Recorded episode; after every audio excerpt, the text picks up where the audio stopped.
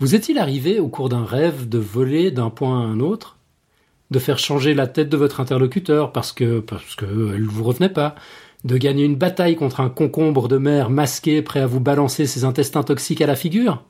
Saviez-vous qu'il est possible, sous certaines conditions, de rester aux commandes et de décider consciemment de la suite de l'aventure?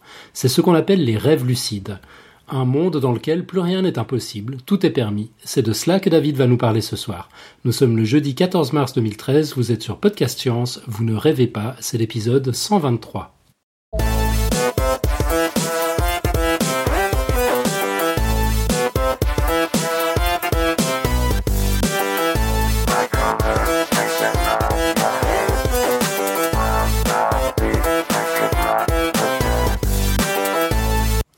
Alors au sommaire de ce numéro, tout d'abord le dossier de David sur les rêves lucides. Un double one minute pitch cette semaine car suivant comment vous nous écouterez, vous n'entendrez pas la même émission la semaine prochaine. Ouais, ou dans, dans 15 jours, en fait, la prochaine fois. Mm -hmm. euh, on vous expliquera les détails en fin d'émission. Euh, nous allons recevoir Thomas Gauthier, qui va nous présenter rapidement l'Alambic, un laboratoire d'idées qui réfléchit notamment au rôle de la science dans la société. On va faire un retour des blogs de science en audio avec un bon petit saft par notre ami Jeanne. Pourquoi sommes-nous incapables de marcher droit? Avec un petit follow-up sur les émissions précédentes. Nous vous rappellerons le sujet du quiz du mois. Ouais, d'ailleurs, on a, on a une participation, ça va être intéressant. On va zapper, euh, malheureusement, à mon grand regret, la recherche du docteur Xil, mais ce sera pour, euh, le, le, retour est pour bientôt. Mais non, mais non, il n'y a pas de souci. Euh, en tout cas, par contre, on zappera pas la quote de la semaine. Ni les annonces et plugs en fin d'émission. Mais par contre, il n'y aura pas de dessin de Nico en live euh, ce soir. Euh, il peut pas. Ouais, il a piscine. Ou il a, il a pi D. Je ne sais pas si tu as fait gaffe. En fait, on est le, le 14 mars. Alors, si tu lis ça à l'américaine, ça fait 3 14. C'est le jour de pi. Du coup, on n'a aucun mathématicien avec nous ce soir. Euh, par contre, on a la chance d'avoir euh, Thomas, Thomas Gauthier qui est avec nous. Bonsoir Thomas, bienvenue. Bonsoir Alan, bonsoir à tous. Donc Thomas, on t'entendra peu après le, le, dossier de David où tu nous, tu nous présenteras l'alambic. Avec grand plaisir. Magnifique. Et puis euh, d'ici ton intervention, si tu veux réagir, commenter, euh, surtout n'hésite pas. C'est avec plaisir que l'antenne t'est ouverte. Ça marche. David, on, t'écoute sur les, sur les rêves lucides. D'accord. Pour commencer ce dossier, je vous invite à vous poser une question. Qu'est-ce qu'être conscient? La conscience est la faculté mentale qui permet d'appréhender de façon subjective les phénomènes extérieurs, dixit Wikipédia. Si je sais que je suis en train de vous présenter ce dossier de podcast science sur les rêves lucides, je suis conscient. Mais qu'est-ce qu'appréhender de manière subjective? Qu'est-ce que savoir? Une machine possédant des registres consultables, lui indiquant entre autres l'action qu'elle est en train d'effectuer, est-elle consciente? Euh, On arrive facilement à des définitions un peu récursives du type non, elle n'est pas consciente car elle n'est pas consciente de ce que contient ce registre ou euh, ce genre de choses. Euh, il y a quelques années, un ami sortant du master de sciences cognitives de l'ENS me résumait ainsi le problème. Quand on se penche sur la question de la conscience en neurosciences, me disait-il, il est assez difficile de ne pas considérer qu'à un moment, il y a un petit tête qui se balade dans notre cerveau et consulte le contenu des différentes aires cérébrales. Une solution, vous serez d'accord avec moi, qui est bien peu satisfaisante. On a néanmoins instinctivement une assez bonne connaissance de cet état, à tel point qu'on se demande régulièrement si les animaux sont conscients ou si des êtres artificiels pourront l'être un jour.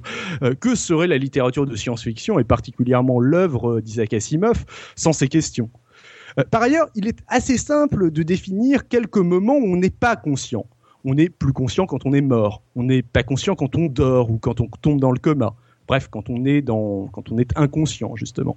Euh, il existe néanmoins d'autres états à mi-chemin entre conscience et non-conscience. Euh, c'est ce qu'on appelle les états modifiés de conscience ou EMC. Alors, qu'est-ce donc un EMC Eh bien, c'est un état où nos perceptions ainsi que la manière dont nous pensons et prenons des décisions est, est modifiée. Ok, est-ce que tu aurais un exemple un peu, un peu concret? Euh, bah, J'en ai un que bah, je pense que la plupart d'entre vous devez déjà avoir expérimenté après un verre ou deux en trop, l'ébriété. Euh, c'est un état, ouais, un état modifié de conscience. D'accord. Euh, plus précisément, non seulement l'alcool, mais n'importe quel psychotrope, euh, café été compris, et en particulier les hallucinogènes, vous mettent à dose suffisante dans des états modifiés de conscience. Certains, d'ailleurs, pourraient affirmer que nous sommes finalement tout le temps dans des, dans des EMC. Euh, L'existence de, ces substances chimiques qui affectent nos actions et notre perception de la réalité limite à mon sens fortement l'hypothèse déjà du, du petit bonhomme évoqué précédemment. Mais je reviendrai là-dessus un peu plus loin dans le dossier. Ok. Euh, Est-ce qu'il y a d'autres formes de, comment t'as dit, EMC, c'est ça? D'EMC, d'état modifié de conscience. Bah, on Mhm. cite régulièrement l'hypnose, euh, certaines formes de méditation et pas mal de choses qui intéressent beaucoup les parapsychologues, expérience de mort imminente, out of body experience, etc. Mais ici, je vais m'intéresser à une forme particulière de EMC, vous l'avez compris, les rêves lucides. Ok. Avant de parler de rêves lucides, euh, je vais quand même vous dire quelques mots sur le sommeil. Euh, Alan, tu avais d'ailleurs déjà abordé le sujet dans l'épisode 95 de Podcast Science au cours du dossier sur la sieste. Mais bon, euh, ouais, je, vais- je vais rappeler un peu ce que, euh, ce que tu avais dit précédemment. Donc pour rappel, notre sommeil est constitué de cycles ré- récurrents de 90 à 110 minutes. Eux-mêmes découpés en différentes phases. Euh, la somnolence est la, première phase, très proche de l'état éveillé. Quelqu'un réveillé à ce moment-là prétendra généralement qu'il n'était pas en train de dormir. C'est en quelque sorte une phase d'endormissement qui dure environ une dizaine de minutes, suivie par le sommeil léger où le rythme cardiaque et la respiration commencent à ralentir et qui dure une vingtaine de minutes. Ensuite vient le, le sommeil profond, euh, qui est lui-même divisé en deux phases, qu'il est inutile de détailler ici, où l'activité musculaire disparaît progressivement, où la respiration stabilise et où l'activité électrique du cerveau est constituée de ce qu'on appelle des ondes lentes. Cette phase dure un peu plus de 20 minutes et quelqu'un qui serait réveillé à ce moment-là se sentirait groggy, très peu alerte. Enfin, arrive ce qui va nous intéresser, le sommeil paradoxal ou phase REM. Euh, c'est la partie du, euh, du, sommeil qui va nous intéresser ici. Euh, L'atonie musculaire persiste. L'atonie musculaire, c'est le relâchement des muscles dont je vous avais parlé lors de la phase précédente. Mais l'activité du cerveau se rapproche de celle de quelqu'un d'éveillé. Le visage peut s'animer et l'on observe des mouvements des yeux, euh, d'où le nom de cette phase d'ailleurs, REM comme Rapid Eye Movement. C'est en REM que nous rêvons, et c'est aussi une phase qui, semble-t-il, pourrait jouer un rôle dans le transfert d'informations de notre mémoire à court terme vers notre mémoire à long terme. Cette phase est très courte au départ de la nuit, mais euh, s'accroît progressivement au fur et à mesure des cycles successifs qui composent notre nuit de sommeil. Donc voilà pour les phases du sommeil avant de rentrer dans le vif du sujet, euh, j'aimerais revenir sur euh, l'atonie musculaire dont je vous ai euh, un petit peu parlé. Le sujet a, je crois, déjà été rapidement abordé dans Podcast Science et a définitivement déjà été abordé dans Scepticisme scientifique, mais il mérite quand même quelques mots ici. Comme on l'a vu, une des caractéristiques du sommeil paradoxal et du sommeil profond est l'atonie musculaire, c'est-à-dire le fait que certains de nos muscles, le, les muscles posturaux, ne se contractent plus. Elle est parfaitement expliquée scientifiquement et serait due à la libération d'un neurotransmetteur inhibiteur, la glycine 3. Euh, une fois libérée, les commandes motrices n'activent donc plus certains de, certains de nos muscles. Tu, tu peux préciser ce que c'est que ces muscles posturaux C'est euh, les muscles qui nous servent à bouger et nous maintenir dans une position. Donc, en atonie musculaire pendant le, sommeil, on ne peut plus marcher, on peut plus se tenir droit, euh, mais par opposition, cette atonie musculaire euh, des muscles posturaux n'affecte pas les muscles dont l'activité est vitale, tels que le cœur ou nos muscles respiratoires, heureusement, euh, sinon on mourrait, ni les muscles qui commandent nos expressions faciales ou le mouvement de nos yeux. On verra par la suite que ce dernier point est très important. Tout cela est bien pratique car ça nous permet d'éviter de mettre en action nos rêves et que, par exemple, nous effectuons des mouvements qui pourraient s'avérer dangereux ça nous empêche de taper la personne avec qui l'on partage son lit lorsqu'on rêve d'être champion de boxe. Euh, mais il peut y avoir des euh, dysfonctionnements de cette atonie musculaire. Il y a déjà ce qu'on appelle les troubles du comportement en sommeil paradoxal, c'est-à-dire quand l'atonie musculaire ne marche pas ou mal. Le malade va alors avoir un sommeil particulièrement agité et il y a aussi ce qu'on appelle la paralysie du sommeil c'est-à-dire la persistance de l'atonie musculaire lors du réveil, ce qui est généralement une expérience particulièrement traumatisante. Euh, je crois que j'ai cru comprendre que quelqu'un qui est dans la chatroom euh, Pingouin l'a déjà vécu, il pourra, il pourra confirmer euh, tout à l'heure.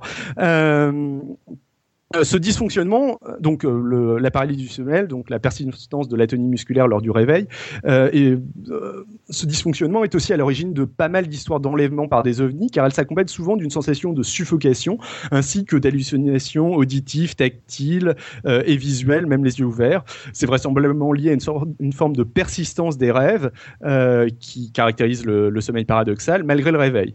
Si vous voulez en savoir plus sur ce sujet, n'hésitez donc pas à jeter un œil du côté de scepticisme scientifique ou euh, sur Internet, on trouve facilement de la doc dessus. Euh, dans les deux cas, le phénomène peut être plus ou moins important, paralysie avec ou sans hallucination, mouvement plus ou moins ralenti lors des troubles du comportement, sommeil paradoxal. Je vous signale ces deux phénomènes alors qu'ils ne sont pas exactement dans le sujet, car ce sont des exemples de situations où notre cerveau fonctionne partiellement comme un réveil et partiellement comme un sommeil paradoxal. Or, comme on va le voir tout de suite, c'est aussi le cas lors des rêves lucides. Ok. Euh, Donc, entrons maintenant dans le vif du sujet.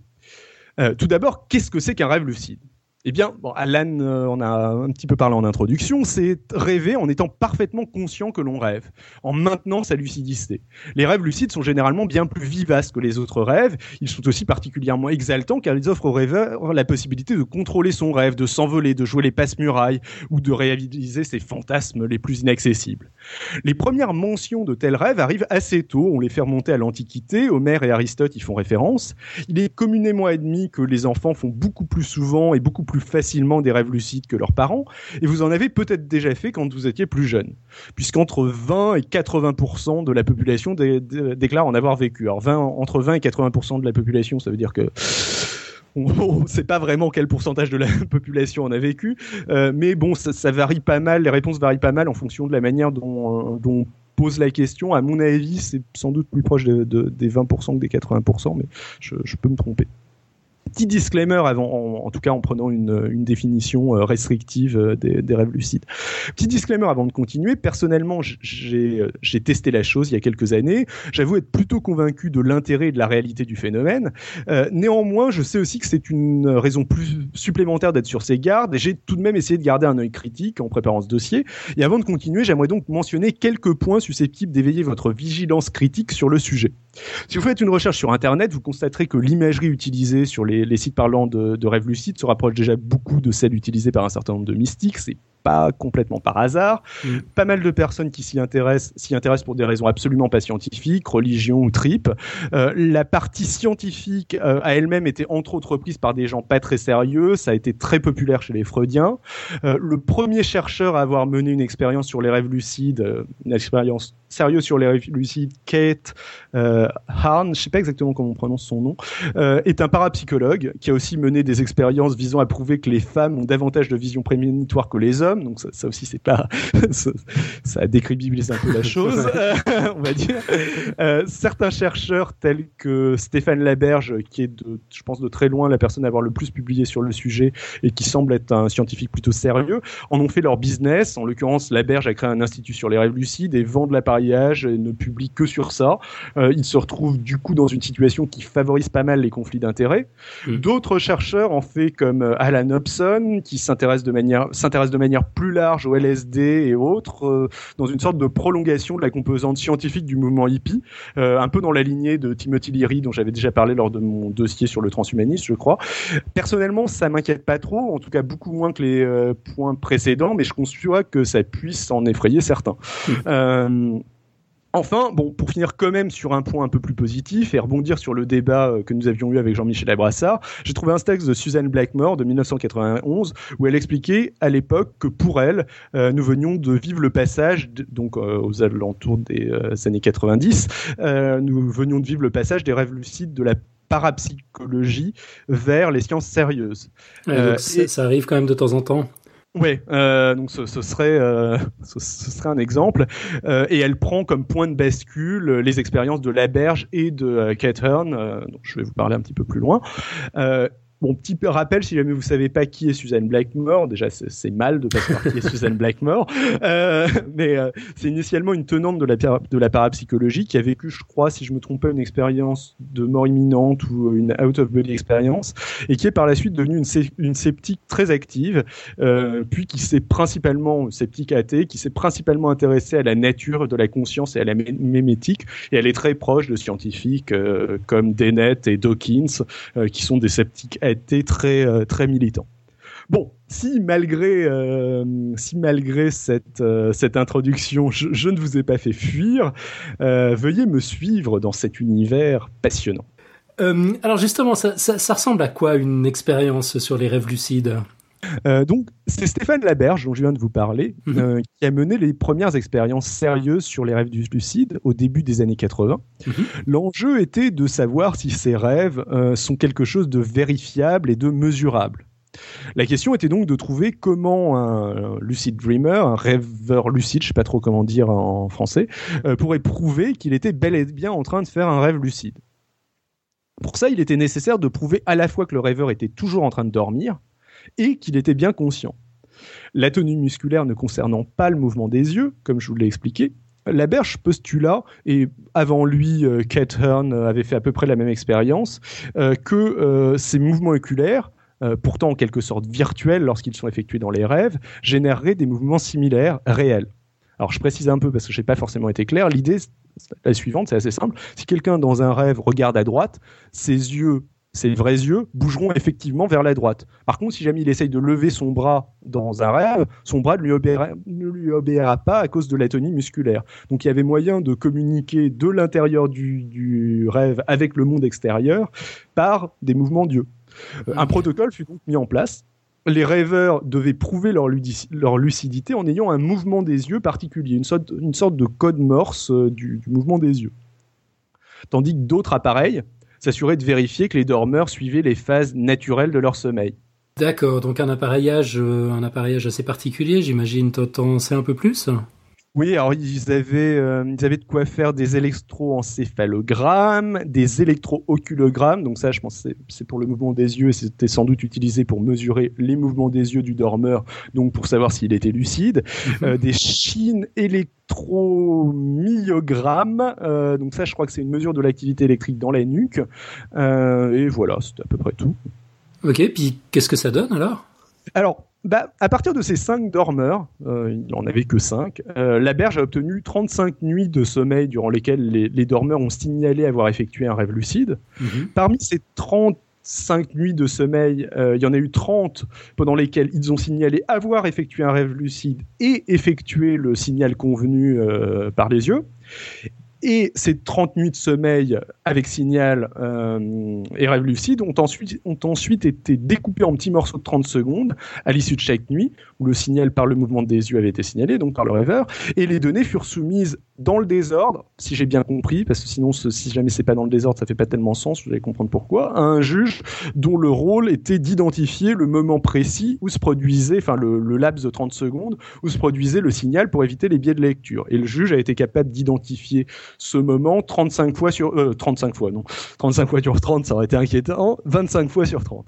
Euh, il y a, je pense, néanmoins trois éléments assez faibles et susceptibles d'introduire des biais dans l'expérience de la berge. Premièrement, il était demandé au, au rêveur de se réveiller au terme du rêve lucide.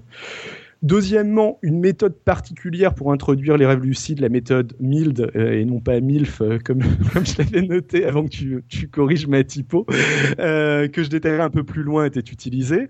or, cette méthode implique de réveiller le rêveur un peu avant qu'il n'effectue un rêve lucide. Mhm. enfin, un échantillon de 5 rêveurs, c'est très faible. Néanmoins, les variantes de cette des variantes de cette expérience ont été effectuées par la suite et un peu avant euh, par d'autres équipes et l'on peut aisément comprendre les problèmes de logistique euh, auxquels toutes ces équipes ont été, euh, ont été confrontées. Mais je trouve que le fait que l'expérience ait été répétée pas mal de fois me semble assez convaincant. Mhm. Mais donc ces expériences sur les, sur les rêves lucides, elles se limitent à vérifier que les rêves lucides existent bel et bien ou, ça va un peu plus loin? Bah, euh, heureusement, ça va un peu plus loin. Euh, l'une des prolongations récentes, par exemple, euh, une expérience menée dans les années 2000 par Alan Hobson, a un peu remis en question la vision de Laberge en soulignant que l'activité du cerveau se rapproche davantage de son activité à l'état éveillé lors d'un rêve lucide que lors d'un rêve normal. En particulier, le, cortex préfrontal dorsolatéral serait davantage actif lors des rêves lucides. Or, cette partie du cerveau est le siège de la planification, du raisonnement déductif et de l'élaboration des processus cognitifs complexes. Mhm. Elle est aussi réputée siège de l'ego et serait la zone du cerveau qui nous permettrait, par exemple, de mentir. Par ailleurs, euh, une autre équipe euh, a euh, remarqué que des zones du cerveau typiquement humaines, c'est-à-dire moins développées chez les autres grands singes, euh, inactives en phase REM, euh, s'activeraient lors des rêves lucides. des zones qui sont actives, actives par contre quand on est réveillé. à l'inverse, les zones arrière du cerveau, dont l'activité est typique du sommeil paradoxal, resteraient actives, contrairement à ce qui se passe lors d'une phase complète, de réveil. il semble que ces éléments peuvent peuvent nous amener à penser la conscience comme étant un phénomène émergent, quelque peu localisé, et peut-être spécifique à l'homme, euh, ce qui nous permet de nous éloigner beaucoup euh, du petit être se baladant dans notre cerveau et consultant nos différentes aires cérébrales dont je vous parlais au début. ok. Il y a eu d'autres expériences et découvertes liées à ce champ d'études? Oui, alors je ne vais pas rentrer dans le détail, mais il y a eu des expériences menées pour comparer l'écoulement du temps lors des rêves. Euh, par exemple, tout est parti d'une anecdote. À la fin du 19e siècle, un rêveur a rapporté avoir fait un long rêve se découlant lors de la Révolution française et se terminant par sa propre mort guillotinée. Le rêveur fut alors réveillé violemment par un meuble lui tombant sur le cou on en déduisit que les rêves se passent en accéléré et à l'envers, le meuble lui tombant sur la gorge ayant généré son, réveil, et le rêve sur la Révolution française. C'est un peu l'idée tirée de cette euh, légende urbaine qui est reprise dans le film un peu ridicule qu'est Inception, avec ses multiples niveaux de rêves plus ou moins accélérés. Donc il est, basé sur une légende urbaine du 19e qui est complètement erronée. Voilà, tout à fait. Euh, le, problème, c'est qu'entre-temps, on a découvert que c'était absolument pas le cas. Euh, des expériences basées sur le, réveil de volontaires pendant la, phase REM de leur sommeil l'ont prouvé dès les années 60, et les rêves lucides ont permis même de, de montrer que l'on compte aussi rapidement dans un rêve lucide, et que le temps s'écoule à la même vitesse que dans le monde réel, ou à peu près. Enfin, euh, quelques euh, micro pourcentages près. Euh, de telles expériences ont aussi permis de se rendre compte que faire des squats, c'est-à-dire s'accroupir et se relever, euh, le mouvement d'entraînement que font les gymnastes, les militaires, etc., euh, prenait plus de temps dans un rêve que dans le monde réel. Alors ça, je vous laisse méditer là-dessus. c'est un peu bizarre. Euh, euh, on a aussi pu mesurer euh, de légères activités dans les muscles sollicités par l'activité effectuée lors du rêve. On a aussi constaté que quelqu'un qui rêve, qu'il retient sa respiration, la retient effectivement. Il y a eu aussi quelques expériences menées sur l'orgasme. effectivement, un orgasme effectué dans un rêve lucide donne, semble-t-il, lieu à un orgasme réel. Euh, j'imagine maintenant que, surtout après cette petite conclusion sur les orgasmes, euh, certains d'entre vous se demandent comment avoir des rêves lucides. Il y a eu un certain nombre d'études sur la question, et ça va être l'avant-dernier point de mon dossier. Mais avant ça, j'aimerais faire un petit, parler un tout petit peu méthodologie point méthodologique donc. Euh, je vais donc vous parler de quelques méthodes pour déclencher des rêves lucides que l'on peut euh, retrouver dans la littérature, mais avant toute chose, précise euh, que l'on est ici dans ce que les sociologues appelleraient des études qualitatives et non quantitatives. Ce, que l'on entend par là, c'est que l'on a préféré étudier un petit nombre de cas avec attention plutôt que d'analyser des statistiques. Mais ce qu'il faut vraiment comprendre dans la distinction qualitative-quantitative, c'est que personne n'a mené d'expérience sur un nombre significatif de personnes. Contrairement à ce que leur nom semble indiqué, on peut affirmer qu'en termes de preuve d'un phénomène, les études qualitatives sont de meilleure qualité que les études, les études oui, quantitatives sont de meilleure qualité que les études qualitatives. Euh, avant de me faire plein d'ennemis parmi les chercheurs en sciences sociales, euh, adeptes de méthodes qualitatives et autres case studies, je précise tout de même que bien sûr, on a besoin d'études qualitatives pour savoir dans quelle direction aller. Euh, bref, ce que je souhaitais indiquer, c'est que si je pense que l'on a le droit de valider l'existence des rêves lucides et que l'on sait que certaines personnes arrivent à en faire avec de l'entraînement, très régulièrement, voire systématiquement. On n'a pas vraiment de preuves que les méthodes qu'ils utilisent et que je vais vous présenter marchent dans tous les cas et qu'elles sont, qu'elles sont généralisables. Et il y en a sûrement quelques-unes qui sont un peu bidons dans le, dans le lot. Euh, bon, alors finalement, comment est-ce qu'on fait les rêves lucides? Bah, avant d'entamer le dossier, je pensais qu'il existait que trois méthodes, euh, mais en le réalisant, je me suis rendu compte qu'elles sont réellement multiples. Pour commencer, quelques remarques très générales. Les rêves lucides sont généralement effectués en fin de nuit, lorsque, lors des derniers cycles du sommeil, quand les phases REM sont les plus longues. Il est donc nécessaire de dormir longtemps. Euh, la méthode la plus simple consiste à essayer de se rendre compte que l'on est en train de rêver pendant un rêve. Comment faire mhm. cela? Eh bien, en se posant la question lors d'un rêve, en se disant est-ce que je suis en train de rêver? Alors comment se dire est-ce que je suis en train de rêver lors d'un rêve? Euh, bah, Il semble que déjà se souvenir correctement de nos rêves y aide, ce qui se développe en y prêtant attention et en les notant, un peu comme si euh, si on croyait euh, des trucs pas très scientifiques.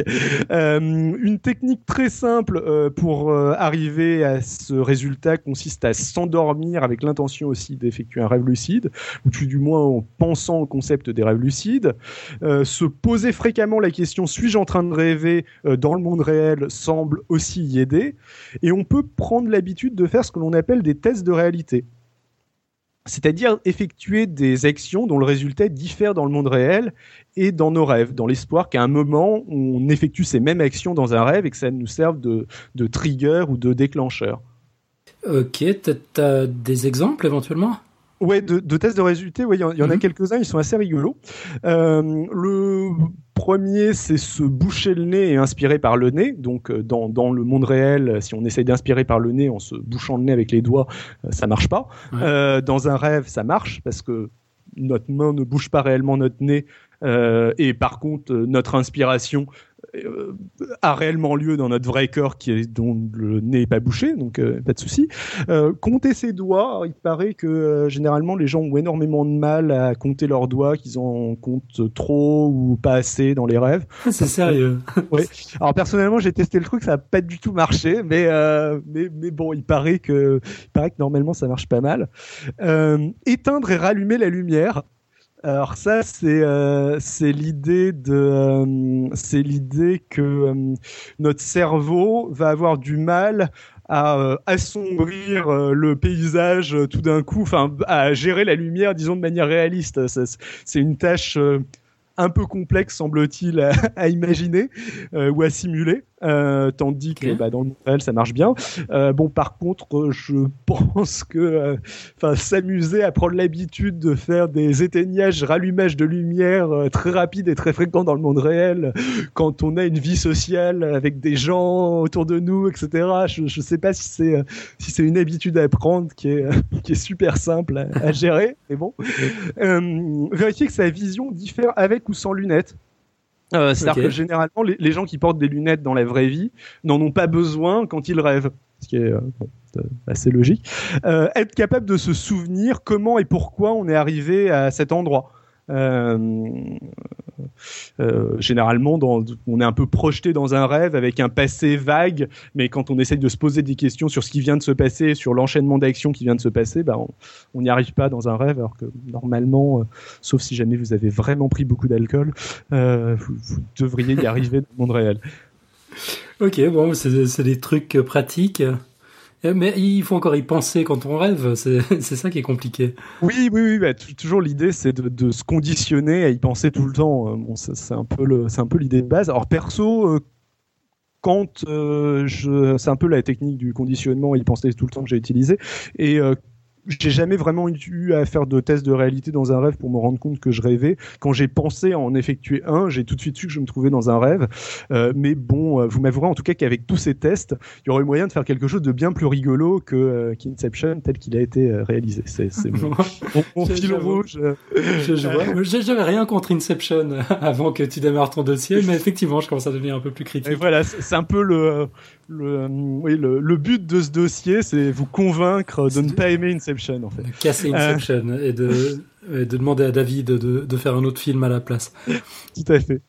Euh, Alors après, il y a, d'autres méthodes un peu plus compliquées. Euh, la berge en, développait une euh, dont je vous ai parlé tout à l'heure en se basant sur les rapports des lucid dreamers euh, qui expliquaient qu'ils arrivaient à multiplier les rêves lucides en interrompant leur nuit.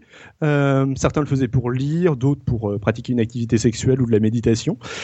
et c'est à partir de ces constatations que la berge développait la méthode MILD, donc j'ai brièvement mentionné tout à l'heure. Donc c'est mémo Mnemonic euh, Induction of Lucid Dream, euh, MILD, l'acronyme. Euh, l'idée de la MILD est donc, en fin de nuit, toujours lors des phases de sommeil paradoxal, donc les plus longues, de réveiller le dormeur un petit moment, suffisamment longtemps, en fin de nuit, donc quand les phases de sommeil paradoxal sont les plus longues, de réveiller le, dormeur un petit moment, je pense plutôt à la, à la fin d'une phase d'un cycle, au moment où il va en commencer un nouveau, mhm. euh, et de le réveiller suffisamment longtemps pour qu'il soit pleinement euh, réveillé, conscient, puis de le laisser se rendormir avec la ferme intention d'effectuer un rêve lucide. Et il paraît que, que, ça marche, que ça marche assez bien. Il existe aussi une méthode qui se rapproche de la méditation et qui consiste à s'endormir très lentement, sans jamais totalement relâcher sa conscience. Enfin, il existe aussi un certain nombre d'appareils permettant d'augmenter nos chances d'effectuer des rêves lucides. L'idée est généralement d'utiliser un masque qui détecte la phase REM. Je crois qu'elle la détecte à partir du mouvement des yeux mhm. euh, et qui renvoie, qui envoie des signaux lumineux qui sont perçus par le rêveur même dans son rêve. Enfin, c'est lumière contre nos paupières et a priori euh, on perçoit une différence de luminosité dans le dans le rêve aussi. Euh, et c'est censé être un déclic, un trigger qui, qui permet au rêveur de se rendre compte qu'il est dans un rêve. Ok. et c'est justement ce genre d'appareil qui est vendu assez cher par la Berge et son équipe. avant de conclure, je me permets de faire une pause pour vous demander à tous les deux ce que vous avez pensé de, de tout ça jusque-là. Euh, écoute, moi j'ai trouvé ça hyper intéressant, euh, honnêtement. Euh, c'est un truc que j'ai pas j'ai pas vécu personnellement. Enfin, j'ai l'impression que si, à des moments, je me demande si je suis pas en train de rêver, puis la réponse est manifestement oui, mais j'ai rien fait de plus que ça, et, je me rends compte que j'aurais pu, ouais, j'aurais probablement pu faire des trucs magnifiques si je maîtrisais un peu.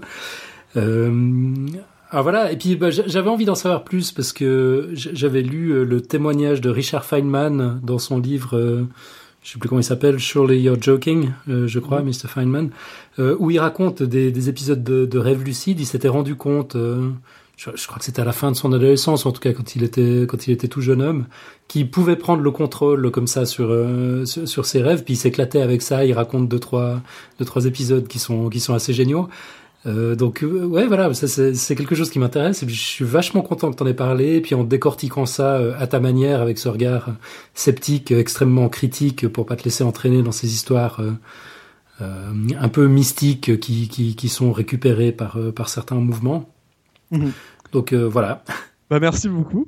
oui, alors pour, je, je, pense aussi que, enfin, j'ai un peu l'impression que pour vraiment, pour vraiment faire des rêves lucides façon euh, façon euh, ce qui est décrit par Feynman ou ce qui est décrit par euh, le, les gens qui s'intéressent au sujet, faut un peu avoir l'idée que si on est conscient, on peut s'amuser à faire n'importe quoi.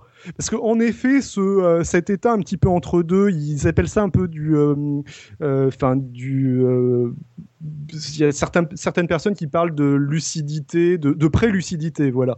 Euh, je, pense que ce que, ce que tu as vécu, ils appelleraient peut-être ça de la, de la pré-lucidité. Euh, mais si jamais on a, euh, si jamais on se pose la question, mais qu'on sait pas qu'on peut faire quelque chose avec cette question, bah, on, se laisse un peu porter par le rêve euh, comme d'habitude et on, on, profite pas de, on profite pas de la chose. En tout cas, c'est mon, euh, c'est mon feeling. après, ça dé, ça nécessite quand même pas mal d'investissements. Enfin, euh, je, crois aussi que, enfin, d'après ce que ce qu'on m'a dit, euh, les gens sont pas forcément égaux devant euh, devant la chose. Il y en a qui arrivent qui arrivent vraiment très facilement et d'autres qui ont énormément de mal. Mais moi perso, ça m'a quand même pris, je pense, un bon mois euh, à commencer à noter mes rêves, euh, euh, machin, avant de, avant de faire le premier. Puis j'en ai fait que deux. donc c'est c'est un investissement conséquent et je connais, le, le pote qui qui fait des études. Euh, des études de neurosciences dont, j'ai parlé d'ailleurs au tout début, la petite citation c'était de lui. Euh, lui a mis encore plus longtemps, je crois qu'il a mis quasiment un an d'efforts pas constant, mais, euh, mais régulier avant de, avant d'en faire. Et bon, à l'inverse, il y a, y a d'autres personnes qui arrivent euh, en quelques jours, en quelques semaines, etc. Mais bon, c'est, D'accord. Bon, tu brodes, tu brodes, mais moi, ce que j'ai retenu, c'est que tu as fait deux rêves lucides. Ouais. Tu, tu peux, tu peux nous raconter un peu ce que tu as. Non, bah alors c'est pas forcément très très intéressant. L'unique Hein. truc fun que j'ai euh, que j'ai bah, le, le premier, je me suis euh, je me suis réveillé, enfin je me suis rendu compte que j'étais dans un dans un rêve lucide et j'étais j'étais avec un, un pote euh, qui est le, un animateur de Basingcast qui s'appelle Pierre, qui est très qui aime bien donner l'impression qu'il maîtrise tout un peu en, un peu en permanence. Et je, en me rendant compte que j'étais dans un, dans un rêve lucide, euh, je suis posé la question, je lui ai fait ah, putain, je suis dans un rêve lucide et je l'ai entendu me, me répondre, enfin je l'ai imaginé me répondre. Oui, je sais, ce qui était, ce qui était assez rigolo. Puis bon, je, je me suis déplacé, j'ai fait deux trois trucs, j'ai regardé autour de moi, j'étais tellement content de faire un rêve lucide que je me suis tout de suite réveillé. Et le, la, la, deuxième fois, ce que je me suis amusé à faire, c'était le passe-muraille. Je, je passais à travers les murs et à chaque fois que je passais à travers un mur, je, je me retrouvais dans un, dans un univers un petit peu différent. C'était assez rigolo. Ah, c'est pas mal ça. On, on a quelques questions et, et commentaires dans la chatroom. Je, je, je profite de cette pause avant, Ouais. que, avant que tu termines ton dossier. Bon, Georges Mackey qui nous dit que la prélucidité c'est une naserie. Une, une opinion Oui, bien arrêtée. C'est possible. euh, je, je sais pas. euh, Enfin, c'est- ouais. Euh, Il y a Pierre qui demande s'il y a des méthodes pour faire des rêves lucides à deux ou à plusieurs.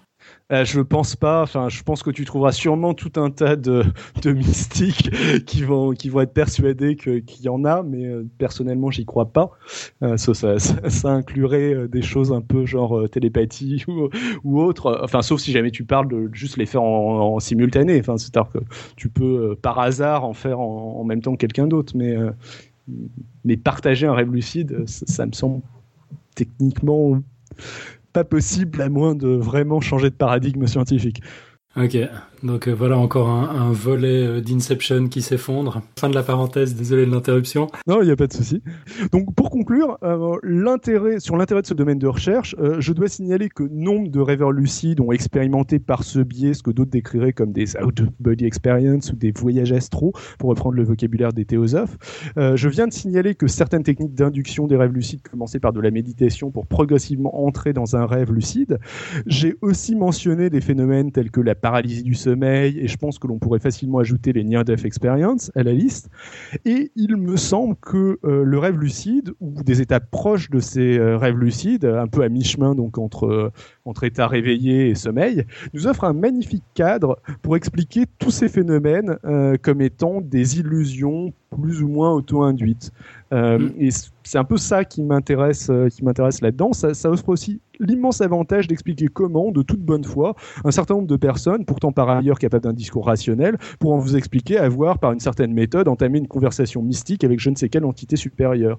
Euh, si on arrive à maîtriser, disons, nos rêves de cette manière, il n'y a pas de raison que euh, des gens euh, faisant un effort de méditation, etc., n'arrivent pas à, à s'imaginer, euh, en effet, euh, discuter avec Jésus, le Dalai Lama ou leur concierge. Je, je- je ne sais pas. Bon, discuter avec le concierge, je sais pas s'il faut forcément, enfin si c'est forcément une expérience mystique, mais euh, c'est vrai- pas, Ouais, je- ça peut l'être. je critique pas ça dépend du concierge. Mais euh, ouais, en tout cas, c'est la démonstration qu'on a qu'on a une machine à réalité virtuelle entre entre les deux épaules, quoi. Et ouais, à, à partir de là, c'est vrai que ça, ça permet d'interroger notre perception de la réalité euh, à, à- à tout instant, finalement. Et sinon, bah, un, un tout dernier mot, euh, je dirais que c'est, enfin, le domaine de recherche de travail de recherche sur les rêves lucides en tant que tel et un petit peu en tant que domaine séparé, je trouve, je trouve que c'est un peu comme la mé- mémétique, c'est-à-dire c'est des choses qu'on peut facilement intégrer un cadre plus grand, c'est des choses qui sont bon, euh, enfin au, au niveau de la mémétique mal définie, au, niveau des rêves lucides qui ont des, des origines un petit peu floues, mais je trouve que c'est quand même des paradigmes assez intéressants dans le sens où euh, ça a un spectre de, euh, d'interprétation assez large et ça, peut expliquer pas mal de choses.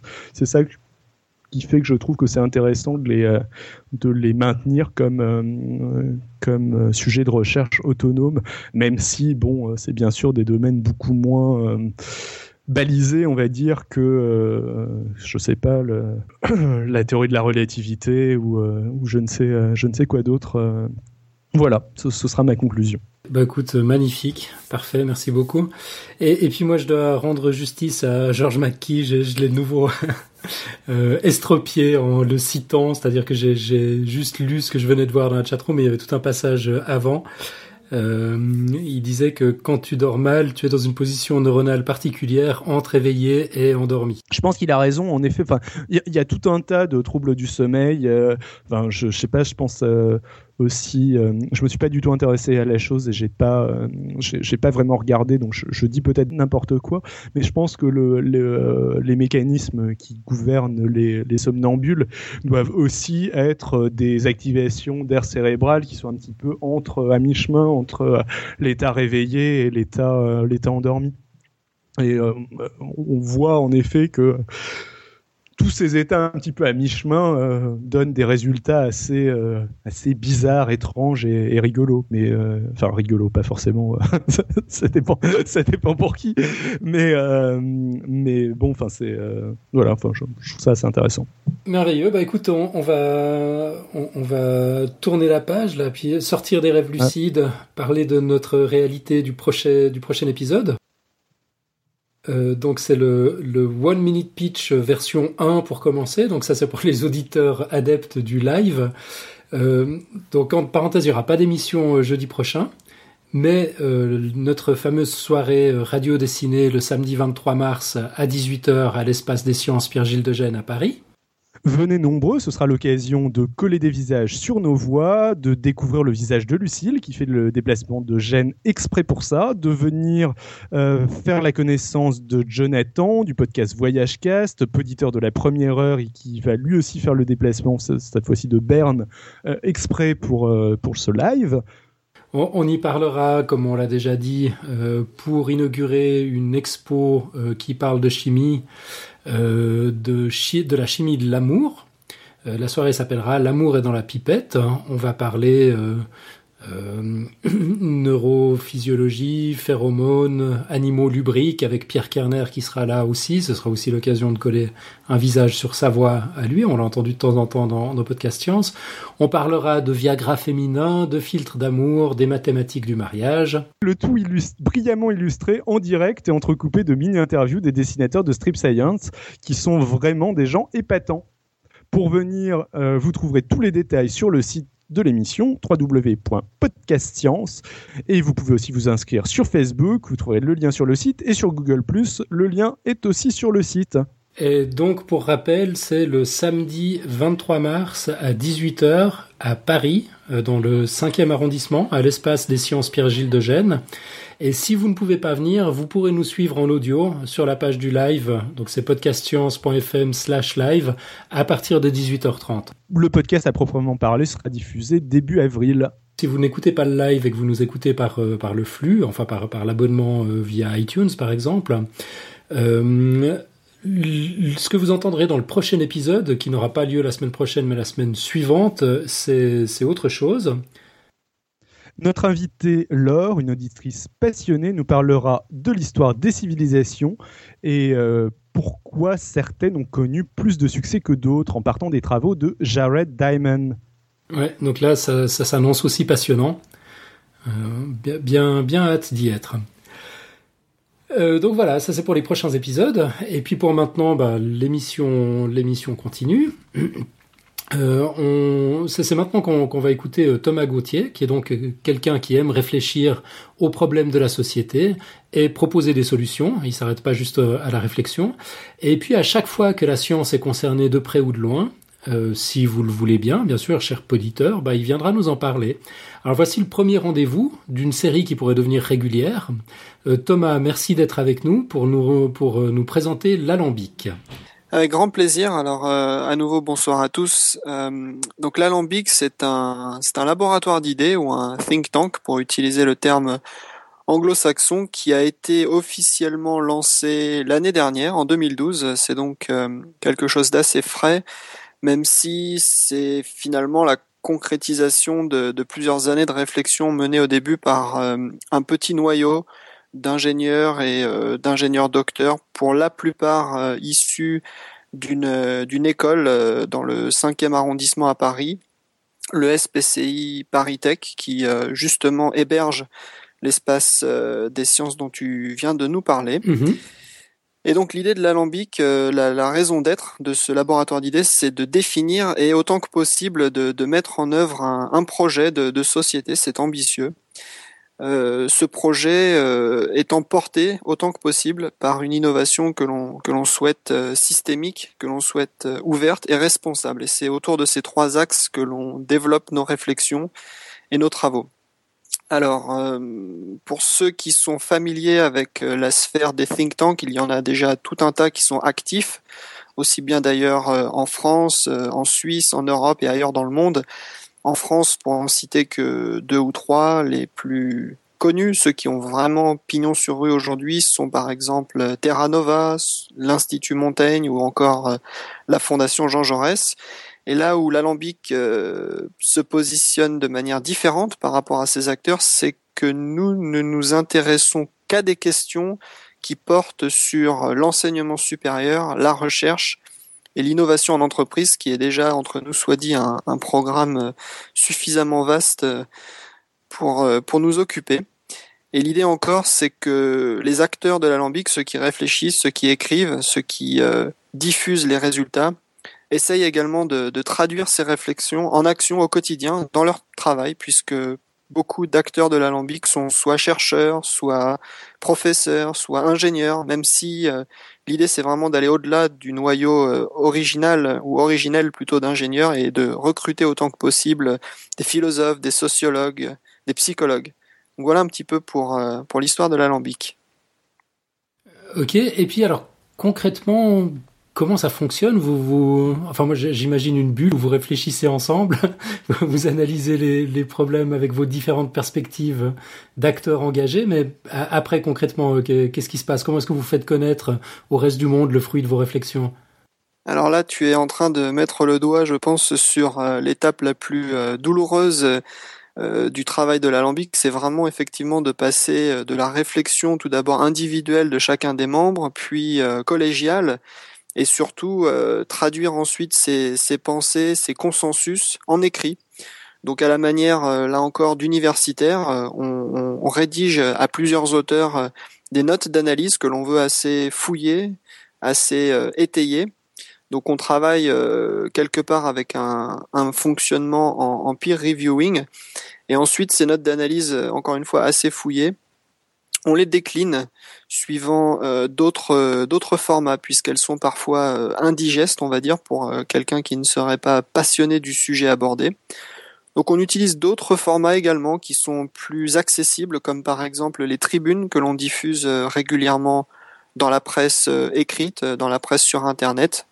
On les considère comme des contributions qui sont plus courtes, plus incisives, et qui du coup permettent plus facilement au lecteur de, réagir, de rebondir et surtout après de nous contacter pour venir enrichir euh, le noyau de contributeurs de l'alambic. On est vraiment dans une démarche d'ouverture vis-à-vis des personnes qui, nous lisent ou, qui nous écoutent.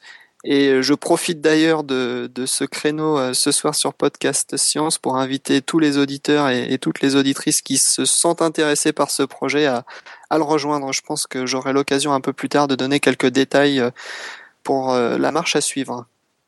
Euh, ok, avec plaisir. Euh, et puis donc entre les notes d'analyse, les, tribunes, c'est toujours de l'écrit en fait. C'est énormément d'écrit effectivement qui fait suite aux, réflexions. On est également quand même dans une démarche d'expérimenter avec des, supports entre guillemets alternatifs, en tout cas alternatifs pour les think tanks. Ou en tout cas sous-utilisé pour les think tanks. Et là, je pense notamment euh, à la bande dessinée, à laquelle euh, nous ne nous essayons pas directement, mais nous avons euh, une collaboration qui est très fructueuse avec la dessinatrice et chercheuse Tis, qui est très régulièrement active, notamment sur le site de Strip Science. Absolument, ouais et qui vraiment a permis de proposer des éclairages encore plus incisif que les tribunes et qui permet en, une illustration, c'est vrai, de, résumer des concepts parfois complexes. Donc c'est c'est une collaboration dont on se réjouit et que l'on a vraiment à cœur de continuer à l'avenir. c'est fou la force du dessin pour faire passer des messages.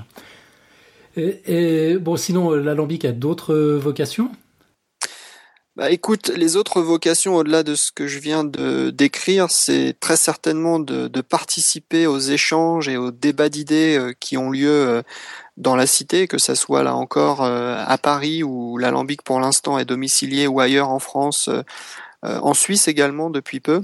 Mhm.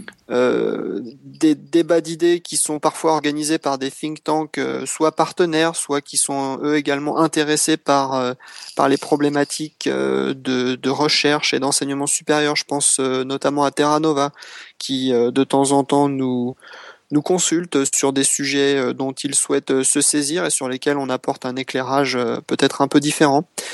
L'idée, c'est également d'organiser nous-mêmes euh, des débats, des séminaires, des webinaires, des journées de réflexion. Et là, je pense euh, tout particulièrement à une journée de réflexion que nous avons organisée le 27 octobre dernier, tout à fait en ligne avec euh, l'actualité alors du moment des assises de l'enseignement supérieur et de la recherche en France et nous nous étions penchés à l'époque sur la question de la poursuite de carrière des docteurs en France, un sujet épineux, mhm. mais qui euh, devait être euh, abordé et donc euh, dont nous nous sommes saisis. D'accord. Et puis à part les assises de, l'enseignement, vous avez parlé de, quoi d'autre récemment, par exemple? Alors récemment, écoute, les assises, c'est vrai que c'est un, un, périmètre de réflexion qui nous a énormément occupé. Pourquoi? Parce qu'il euh, nous permet quelque part de, de peser sur une activité, une, une actualité plutôt législative euh, en France, puisque suite aux assises, euh, les législateurs commencent à se saisir du sujet et commencent à travailler à un projet de loi. Simplement, à la différence des, des des technocrates euh, dans une grande mesure qui ont travaillé durant, durant ces assises. Euh, nous, on a cherché à réfléchir à une échelle un peu plus locale de la recherche et euh, de voir un tout petit peu si le fameux Mikado institutionnel dont a parlé le rapporteur des assises Vincent Berger avait également une réalité un peu plus locale dans les instituts de recherche, dans les établissements d'enseignement supérieur, mhm. voire même euh, dans les laboratoires. Et effectivement, euh, il semble que cette euh, réalité de Mikado soit multi-échelle. il semble que au-delà de la structure en, Mikado, le, le, système de recherche se fonde encore très largement sur un vrai contrôle qui encourage plutôt l'immobilisme que l'action. Euh, on a rencontré euh, à travers des interviews et des rencontres terrain des situations euh, ubuesques qui devraient être parfaitement routinières mais qui continuent de s'éterniser, qui nécessitent des interventions multiples de la part des chercheurs alors que ce n'est pas vraiment leur rôle et qui, c'est vrai, parfois laissent à penser qu'on redécouvre ou qu'on s'adapte à chaque fois euh, à une situation qui, euh, qui pourtant euh, se répète de très nombreuses fois dans la vie d'un établissement. Je pense par exemple à l'embauche d'un contractuel étranger dans un laboratoire, qui est une démarche extrêmement fréquente et pourtant qui est encore aujourd'hui presque toujours problématique, ce qui mhm. pose quand même un, un, grave souci, non seulement bien sûr pour euh, le chercheur étranger qui est euh, la première victime, si je puis dire, mais même pour l'institution et plus largement pour le système de recherche, puisqu'un système de recherche euh, aujourd'hui qui n'a pas la capacité à attirer des étudiants ou des personnels étrangers plus largement, c'est un système qui risque de courir à sa perte. Ok, tu sais déjà de quoi vous allez parler dans les prochaines tribunes? Alors écoute, on a quelques axes là qui sont en train de se mettre euh, petit à petit euh, en place. Pour n'en citer qu'un, euh, je vais retenir le sujet de la propriété. La propriété au sens large du terme et peut-être plus précisément dans le cadre de la recherche et de l'innovation, la propriété intellectuelle, mhm. les brevets. Et là, on est accompagné dans ce travail par une, une philosophe talentueuse, Ophélia de Roy, qui euh, travaille actuellement à l'Université de Londres et qui nous propose de réfléchir euh, au droit des brevets justement en dressant un parallèle très intéressant avec euh, l'époque de la ruée vers l'or. Alors je vais essayer en, quelques mots de, résumer le début de sa pensée qu'on est en train de suivre et de, de, transposer, je dirais, à l'époque contemporaine. En fait, ce qu'Ophélia nous a révélé, c'est qu'à l'époque de la ruée vers l'or, donc là on se situe vers la fin des années 1840, les mineurs euh, qui euh, étaient suffisamment chanceux pour euh, trouver de l'or, eh bien tout simplement obtenaient le droit de prospecter seuls dans un rayon délimité autour du lieu de leur découverte. Alors vous allez me dire pour l'instant le lien avec les brevets aujourd'hui n'est pas très très évident. Et pourtant, il, il est bel et bien existant en cela que ces règles finalement de, de prospection qui ont été mises en place au XIXe siècle sont devenues de plus en plus rigides, elles sont devenues de plus en plus encadrées, jusqu'à ce que l'État de Californie à l'époque euh, arrive à reconnaître aux découvreurs d'or le droit d'obliger les nouveaux prospecteurs à aller chercher ailleurs. Et là, le parallèle est, saisissant avec le droit des brevets. c'est vrai, c'est fou. Qui est exactement euh, dans cette même euh, logique.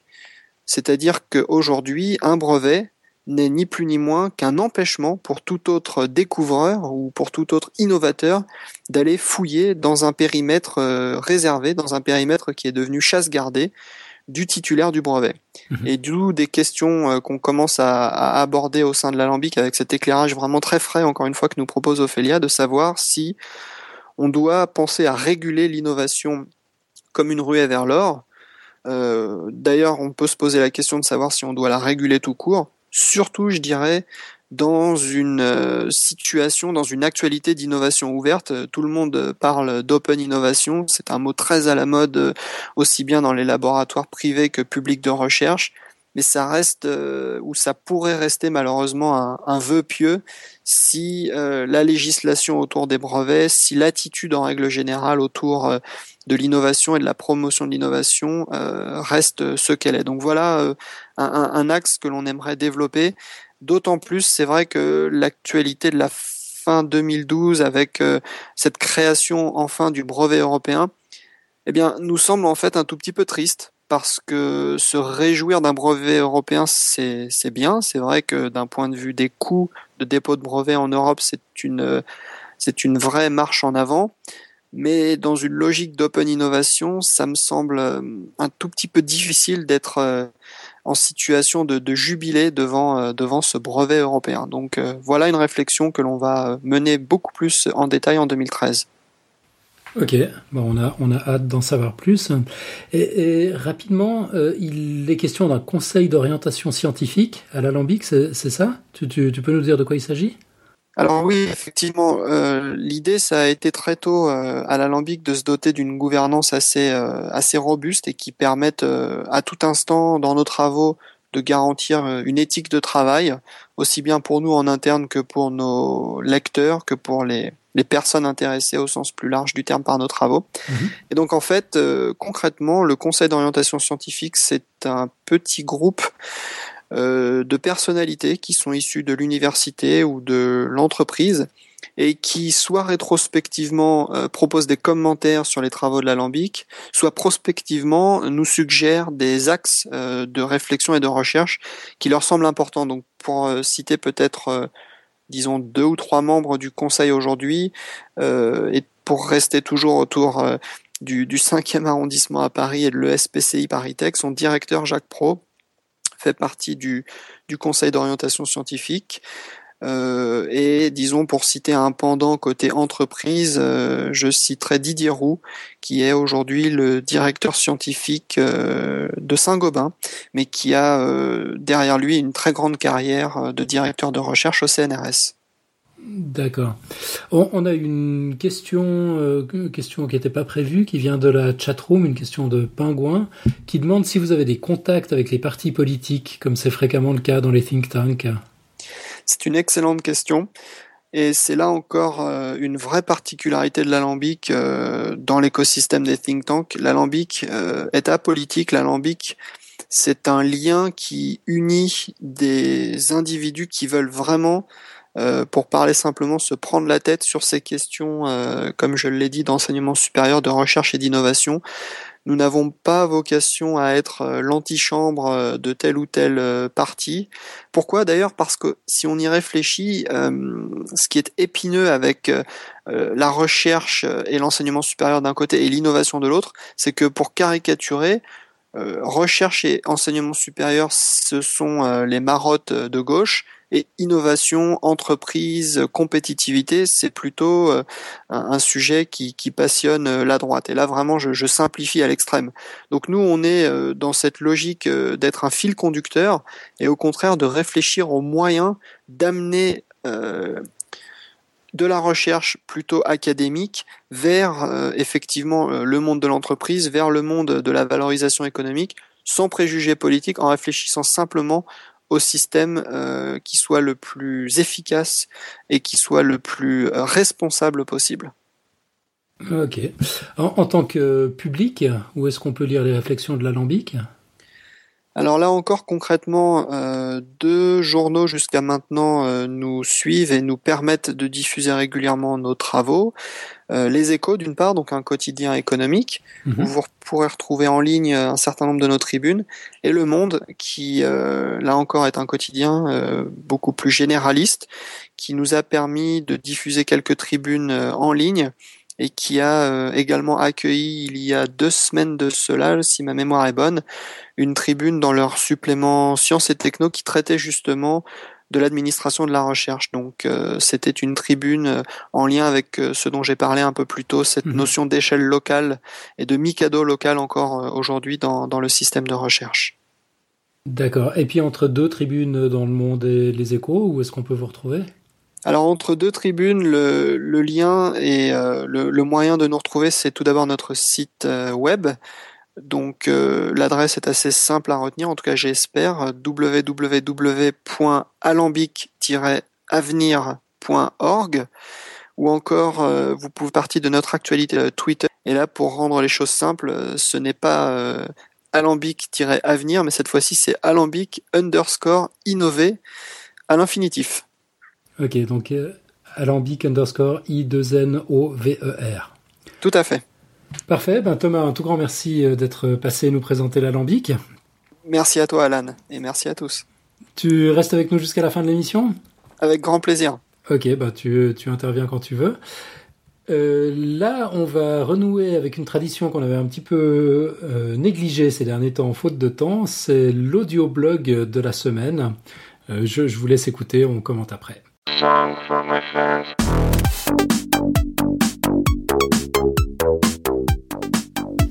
Robert Krulwich, Pourquoi ne marchons-nous pas droit?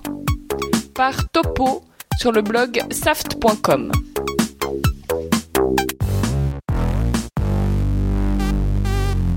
De nombreuses personnes se sont intéressées à ce sujet depuis longtemps. Si vous remontez dans le temps, il y a un exemple frappant d'une expérience menée dans les années 20. Un jeune scientifique appelé Asa Schaeffer demande à un ami Peux-tu te bander les yeux? Je vais t'emmener au bord d'un champ, et ce que je veux que tu fasses, c'est de marcher tout droit à travers ce champ. Essaie de marcher le plus droit possible. Donc l'homme commence à marcher, et on peut voir sur le blog saft.com une carte de ce qui s'est passé ensuite l'homme s'est mis à marcher. Et vous remarquez que son parcours commence à s'incliner très légèrement vers la droite. On va accélérer un petit peu. Remarquez que l'homme aux yeux bandés commence à tourner de manière conséquente, ce qui va l'amener vers la route dont il vient. Et ensuite à travers la route, et ensuite il fera un nouveau tour, et encore un, et un nouveau tour, et il fera des boucles de plus en plus petites jusqu'à ce qu'enfin il bute sur une souche d'arbre et s'arrête et pendant tout ce temps, il pensait marcher parfaitement droit. Étrange. Eh bien, il y a de nombreuses études comme celle-ci. En 1928, voici l'histoire de trois personnes qui quittent une grange un jour de grand brouillard. Et ce qu'ils veulent faire, c'est se rendre dans un endroit qui se trouve à 800 mètres de là. Voilà ce qui s'est passé. La grange se trouve à un point la destination à un autre. Ils partent, ils pensent marcher droit, mais en fait ce qu'ils font c'est tourner, tourner et tourner pour finir bizarrement exactement là d'où ils viennent, à la grange. Ce type d'expérience a été mené dans plein de conditions différentes. Voici une étude de 1928 où on bande les yeux d'un homme qui plonge ensuite dans un lac et doit nager selon une ligne droite vers la rive opposée. On peut voir sur la vidéo du blog saft.com comment il a nagé. Il y a apparemment une inaptitude tenace chez les humains à pouvoir rester sur une ligne droite lorsqu'ils ont les yeux bandés, ou quand il n'y a pas de point de repère, pas de soleil, pas de lune, pas de montagne à l'horizon pour les guider. Dans cette dernière affaire, on demande à un homme aux yeux bandés de monter dans une voiture et de conduire tout droit dans un champ, totalement plat, comme ça le conducteur n'est pas en danger. Tout ce qu'il doit faire, c'est de rester sur une ligne droite. On peut voir sur le blog saft.com comment ça s'est passé ensuite. Depuis 80 ans, des scientifiques ont essayé d'expliquer cette tendance à tourner tout en pensant aller tout droit.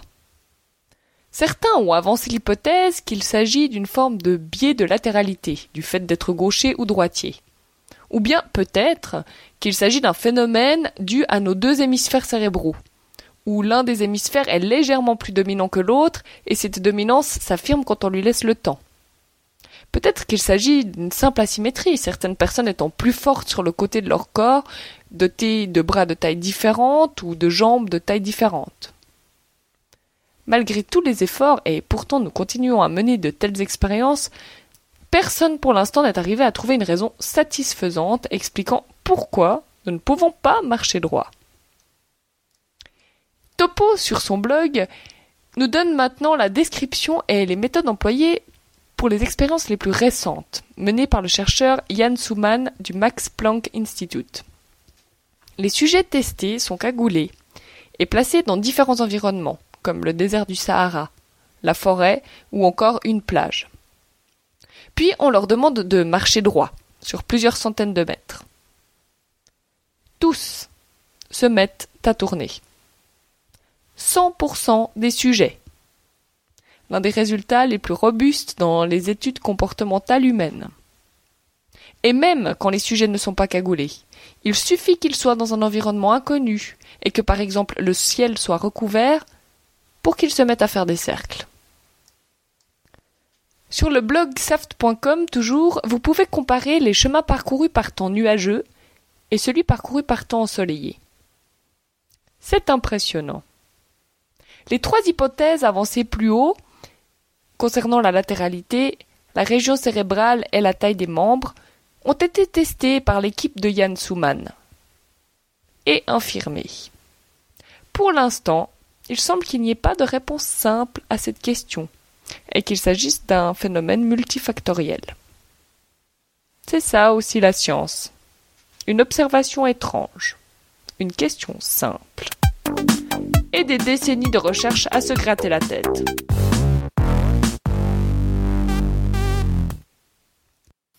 Et voilà, c'était donc un article de Topo sur son blog saft.com, S-S-A-F-T.com, pour Strange Stuff and Funky Things, euh, qui nous était lu par euh, Jeanne, Jeanne Durussel, qu'on avait pu entendre euh, il y a quelques épisodes en arrière, nous présenter un dossier sur la fibromyalgie. Euh, donc voilà, Jeanne a des talents de comédienne et puis elle avait envie de, de, de donner un petit coup de main. Donc euh, si elle est partante pour continuer l'aventure, on, on, on l'entendra de temps à autre prêter sa voix à des billets de, de blogs scientifiques. Euh, donc voilà, merci beaucoup Jeanne, c'était très agréable et puis euh, merci à, à, Topo pour ce billet, toujours aussi strange et funky.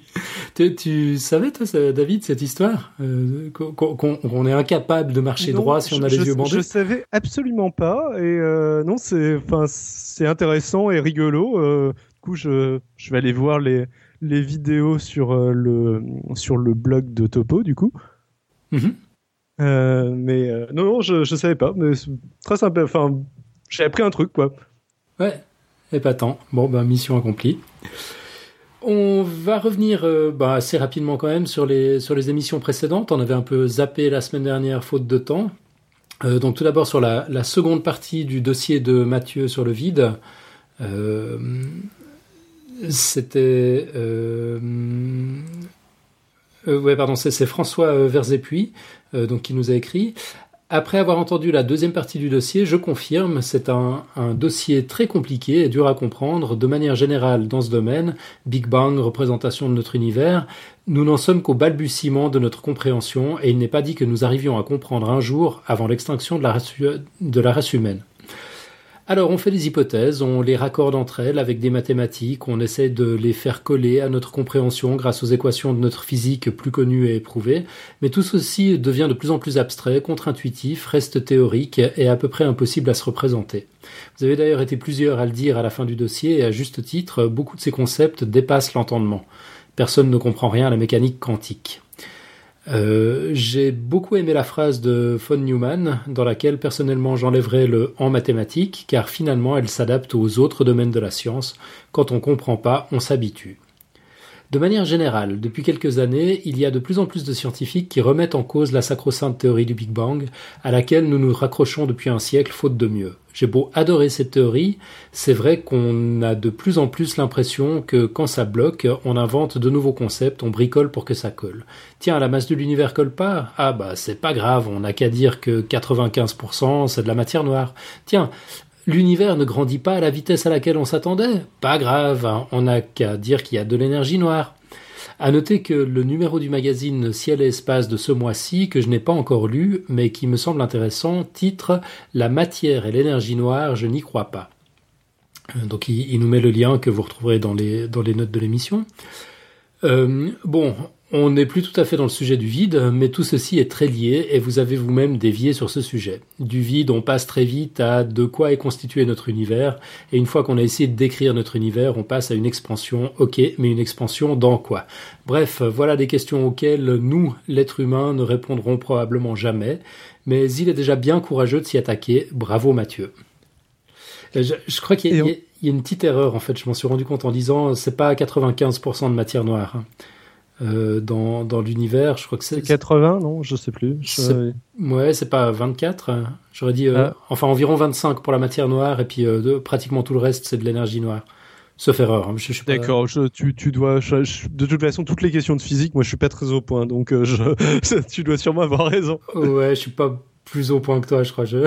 Un peu plus. Ouais. Enfin, Mathieu corrigera si je dis des bêtises. Euh, bah, alors sinon, il y avait un petit message de Pierre euh, de la Réunion qui euh, lance une phrase que tout le monde partage. Alan a raison, Mathieu, tu dois revenir plus souvent, nous dit-il. Ouais, c'est vrai, il est de la Réunion, Pierre? Enfin, son, pseudo, c'est Pierre Réunion, mais je sais pas si c'est son nom. J'ai imaginé qu'il était de la qu'il était de la Réunion, mais je, me trompe peut-être. de la Réunion, c'est Alefto qui est de la qui est. Alefto est de la Réunion, ouais. Là, il n'y a, pas de doute. Je, je, me disais que ce Pierre Réunion était peut-être de la Réunion aussi, mais je, fais peut-être erreur. Bon, il, nous le dira. La question est ouverte. Euh, sinon, on avait une, autre réaction intéressante sur un dossier plus ancien. C'était sur l'épisode 84. La démocratie est-elle démocratique? C'était sur la, première partie, euh, celle que j'avais que j'avais traitée, euh, qui s'intitulait Pourquoi vote-t-on à gauche ou à droite? Et on a une réponse de François Bruno euh, qui nous disent sur les théories psychologiques évoquées, existence de mécanismes de détection, pureté sacrée, coalition, loyauté de groupe, etc.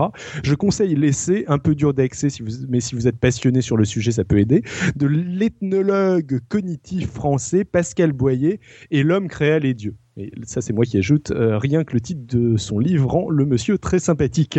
Euh, une précision apportée par euh, le professeur Boyer, je crois, est que pendant environ 95% de son histoire, le cerveau d'Homo sapiens s'est adapté à la survie au sein de petites bandes nomades, les chasseurs-cueilleurs. Euh, en effet, notre espèce aurait 200 000 ans et la sédentarisation daterait de 10 000 ans environ. Euh, dans ces bandes, un individu associé non consciemment et par apprentissage une essence particulière à son groupe, les autres groupes possédant une essence différente et pouvant être inférieurs ou supérieurs.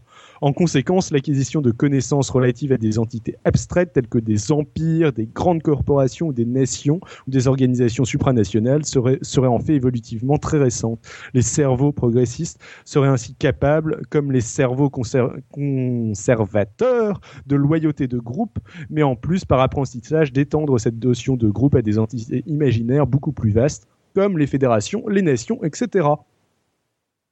peut-on y voir une cause des caractéristiques, des caractères conservateurs progressifs des assemblées humaines? La question est posée. Ce qui suit est une opinion personnelle et une approche historico-critique de la mythologie biblique au sujet du mécanisme de détection pureté sacrée dans l'histoire du Proche-Orient ancien. Je pense que l'élite judéenne, lettrée, de retour à Jérusalem en provenance de Babylone vers moins 515, a utilisé sans le savoir ce mécanisme, la lecture ou l'écoute de la Torah représentant des stimuli qui exploitent la formation non consciente des corrélations sacrées égale pure et non sacrées ou profane égale impure, à l'aide de ce mécanisme psychologique pour provoquer un dégoût du sacré et conserver à part cette élite sacrée. Euh, les textes du Lévitique, euh, par exemple. Je pense aussi à la métaphore de la terre sainte autour du buisson ardent sur le mont Horeb. Dans la mythologie de, Moïse, la terre sainte doit provoquer un dégoût, euh, le sacré est séparé du profane. La Sainte doit de provoquer un Ok. Euh, enfin, euh, une corrélation. Maître euh, Sextant a vécu après Jésus-Christ. Le bouddhisme étant né vers moins 500 avant Jésus-Christ, un maître bouddhiste ne peut donc pas avoir enseigné avant que le fondateur de sa religion soit né. En tout cas, le balado est très intéressant. Il m'a fait penser à la devise nationale du Brésil, ordre et progrès, une devise très homo sapiens finalement. Merci, conclut-il. C'est un commentaire très intéressant, je, trouve. Ouais, c'est super intéressant. Euh, effectivement, là, sur le dernier point, euh, c'est moi qui m'étais planté dans le, dans le dossier. J'ai corrigé dans la version en ligne depuis. Euh, je crois que j'ai annoncé que Maître Sengstan avait vécu au 6e siècle avant notre ère, alors qu'en fait, c'était au, au, au 6e siècle après. Euh, j'aurais volontiers demandé à Thomas ce qu'il pensait de ce commentaire par rapport aux progressistes versus conservateurs, gauche versus droite, par rapport à ce qu'il disait tout à l'heure, mais malheureusement il a dû, il a dû prendre un téléphone et il nous a, il nous a quitté en route. Euh, donc euh, bon, on, on, saura éventuellement une autre fois. Et puis on a un autre mystère qui s'est résolu dans la chatroom pendant qu'on parlait. C'est Pierre qui nous dit qu'il est effectivement de la Réunion. Donc voilà, Pierre Réunion, c'est bien Pierre de la Réunion. Alors maintenant, on se pose une autre question. Est-ce que tu connais Alefto? Un autre ah auditeur Non? Bon, bon c'est peut-être un autre mystère qui sera résolu d'ici un petit moment. Et puis on a Georges dans la chatroom qui nous dit que c'est formidable, l'homme créa des dieux. On enchaîne avec le quiz ouais. Euh, lancé la semaine dernière. Alors volontiers, on a. Alors tu, tu, tu nous rappelles de, de quoi il s'agit? Alors, contrairement aux femmes, les hommes pensent au sexe toutes les 7 secondes. Un faux ou un tox On a une réponse de notre amie Christine. Je te laisse la présenter.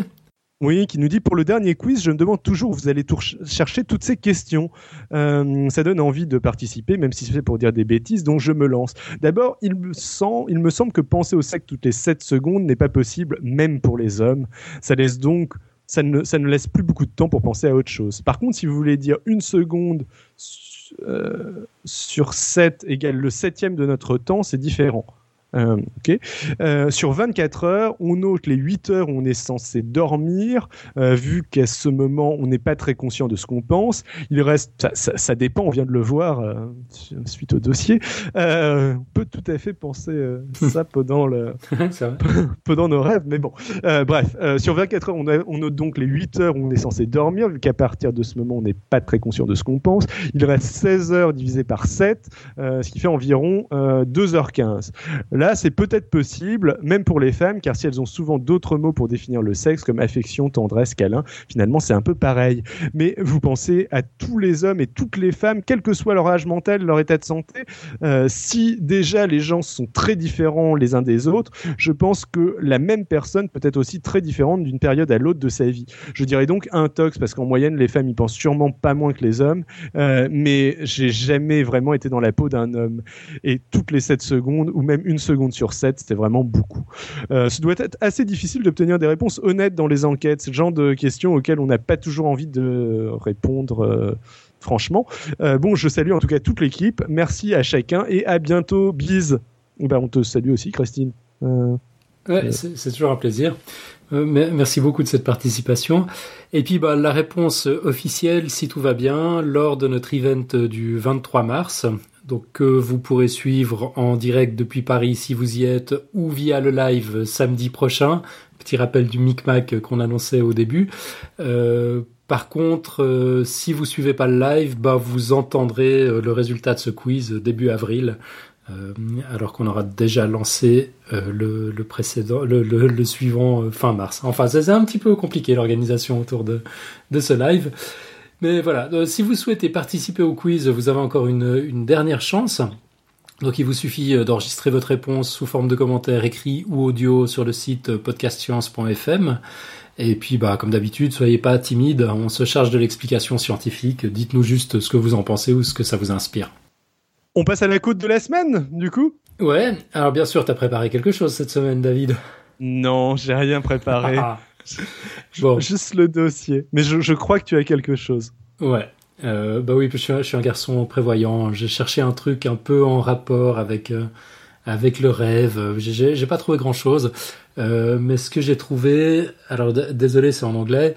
Um, imagination is more important than knowledge, for knowledge is limited, whereas imagination embraces the entire world, stimulating progress, uh, giving birth to evolution. Et c'est de notre ami Albert Einstein. J'ai vérifié, hein, c'est vraiment une quote euh, d'Einstein. Je sais pas s'il l'a dit en anglais, par contre. Euh, voilà, c'est la langue dans laquelle je l'ai trouvé. Tu, nous traduis ça à la volée? Oui, j'ai lu ta traduction, donc c'est pas vraiment à la volée, mais je peux prétendre. Euh, l'imagination est plus importante que la connaissance. La connaissance est limitée alors que l'imagination englobe le monde entier, stimule le progrès, suscite l'évolution. Albert Einstein. Et je, vous laisse utiliser notre générateur de citations d'Albert Einstein pour, pour nous prouver que c'est bien de lui. Exactement, on, aura une évidence sous les yeux. Sinon, en vitesse, il y a, y a, encore tout un mystère qui s'est résolu dans la chatroom. Donc en fait, on a plein d'auditeurs réunionnais, mais euh, pas mal vivent en métropole. Donc on, Pierre euh, est réunionnais, mais il vit en France. Enfin, en, en, métropole. Ouais, il faut pas dire en France. Hein. moi, je m'en fous. je suis suisse. je, je, comprends ce que je peux vu d'ici. Donc il est en métropole, ça veut dire qu'il est sur le continent, euh, sur, sur, la, enfin en, en, Europe, quoi, en France continentale. Euh, et puis Erebus. Mais euh, métropole, ça veut dire Paris, quoi. Je pense ah, métropole, ça veut dire Paris. Non, non, c'est une blague. ouais, mais justement, il est, il est pas à Paris. Non, non, c'est une blague. C'est un truc qui va, qui va énerver euh, le, les Lyonnais, les Marseillais, etc. Je, je me permets de, dire, dire ça en tant que. Enfin, c'est des, des banlieusards lointains de, de, de Paris. Quoi. Ouais, c'est des, des, provinciaux, c'est ça. J'adore ce concept. Quand, quand tu écoutes la radio en France et puis que t'es pas français, c'est chaque fois surprenant. Quand on te dit il euh, euh, y, y, a des bouchons dans le sens des départs, euh, direction province ou direction retour, je trouve ça tellement invraisemblable, comme si Paris était à un bout de la France et la province à l'autre. enfin, géographiquement, le, le, concept tient pas la route, quoi. Ouais, mais c'est ça d'avoir un sixième de la population concentrée dans la même ville. Ouais, ouais, ouais. Mais enfin, ça, ça donne quand même des trucs extrêmement bizarres quand tu que quand tu vois ça de loin. Oui. Bon, bref. Pour les vannes. on a des petits, des petits plugs, euh, donc. Ouais, alors on a Frédéric euh, Conroth, Conroth euh, là, là, encore je sais pas comment ça se prononce, qui nous a signalé via notre communauté Google Plus une nouvelle chaîne YouTube. Ça s'appelle Minute Earth, euh, Minute Earth, donc comme comme la Terre E A R T H. C'est la petite sœur de Minute Physics et ça raconte l'histoire de la Terre. C'est bien sûr super génial. C'est vivement recommandé. On vous mettra les liens dans les notes de l'émission. Euh, sinon, je voulais encore rapidement signaler que c'est la semaine thématique du cerveau sur le Café des Sciences avec plein de billets absolument passionnants. Euh, d'ailleurs, ton, ton dossier de ce soir s'inscrivait dans cette, euh, dans cette semaine sur le cerveau. Oui. Ouais, c'est ça. J'espère en, avoir parlé suffisamment. Ah, je crois. Attends, il était, il était euh, question de cortex dorsal, préfrontal dorsolatéral, c'est ça? Ah, T'es meilleur que moi. moi, j'ai besoin de le lire. Ouais, ça, ça, ça, fait partie de, de, mes bonnes résolutions. J'aimerais bien apprendre les, les, zones cérébrales, mais j'ai encore du boulot. Donc euh, ouais, non, c'était quand même très cérébral, il y a pas de souci. Puis alors justement, euh, dans, dans cette semaine, enfin c'est un dossier thématique parce que euh, on, le trouve à l'adresse thema.cafescience.org. et ça va rester en ligne. Et puis à chaque fois, à partir de maintenant, qu'il y aura un billet concernant le cerveau euh, sur un des, un des blogs du Café des Sciences, hein, dont Podcast Science fait partie, bah, il ira automatiquement nourrir euh, ce, ce, dossier. Donc là, il y a une grosse concentration pendant cette semaine, mais après, ça, ça continue. Alors, c'est tant quoi. Il y, a, il y a vraiment de tout. Euh, le, le, cerveau est traité sous toutes les coutures, tous les, tous les angles, tous les axes. C'est vraiment absolument passionnant. Euh, donc, je, je, rappelle le lien, c'est thema.café-science.org. Et puis euh, cette fois, cette semaine thématique est ouverte aux contributions extérieures. Euh, donc il y a un formulaire qui a été mis en place à l'adresse comptoir.cafésciences.org euh, qui permet aux blogueurs qui ne font pas partie du Café des Sciences ou qui n'en font pas encore partie de, de contribuer et peut-être de se faire connaître. Et puis ça, ça peut être un bon moyen d'être candidat pour, pour participer au Café des Sciences. donc là aussi, on mettra tous les liens dans, dans les notes de l'émission. Et puis on n'a pas d'autres plugs euh, à ma connaissance. Ouais, enfin si ce n'est qu'on a confirmé aujourd'hui au CERN que le boson euh, qu'on a trouvé il y a quelques mois euh, serait bel et bien un boson de Higgs. Alors voilà, c'est pas vraiment un plug, mais c'est une annonce qui, qui méritait d'être faite. C'était déjà sûr à 99, combien, non? Je, je, sais plus. Ouais, ouais, ouais, virgule plein de neuf, mais quand même, il y avait, il y avait une marge d'incertitude. Les, les nouvelles analyses des données semblent vraiment confirmer qu'on a trouvé ce qu'on cherchait. Donc nous voici à la fin de l'émission. Euh, c'est l'heure de rappeler comme d'habitude deux trois trucs. David, je te, je te laisse en parler. Nous cherchons constamment à nous améliorer et pour ça, nous comptons sur vous. N'hésitez pas à nous contacter, à noter les dossiers sur le site de l'émission au moyen des petites étoiles, à commenter via le site, les réseaux sociaux ou maintenant SoundCloud. Euh, non seulement ça nous permet de progresser, mais en plus ça nous fait très plaisir. C'est à ça que nous carburons et si vous nous aimez, permettez à d'autres de nous découvrir en commentant et en notant le podcast sur iTunes, Podcast France et les différents portails et apps. Euh, et maintenant aussi sur SoundCloud euh, et en partageant aussi massivement nos dossiers, nos émissions sur les réseaux sociaux. Suivez-nous sur Twitter. Euh, le compte c'est Podcast Science. Likez-nous sur Facebook. Euh, le, c'est pas le groupe, c'est la page Facebook, c'est Podcast Science.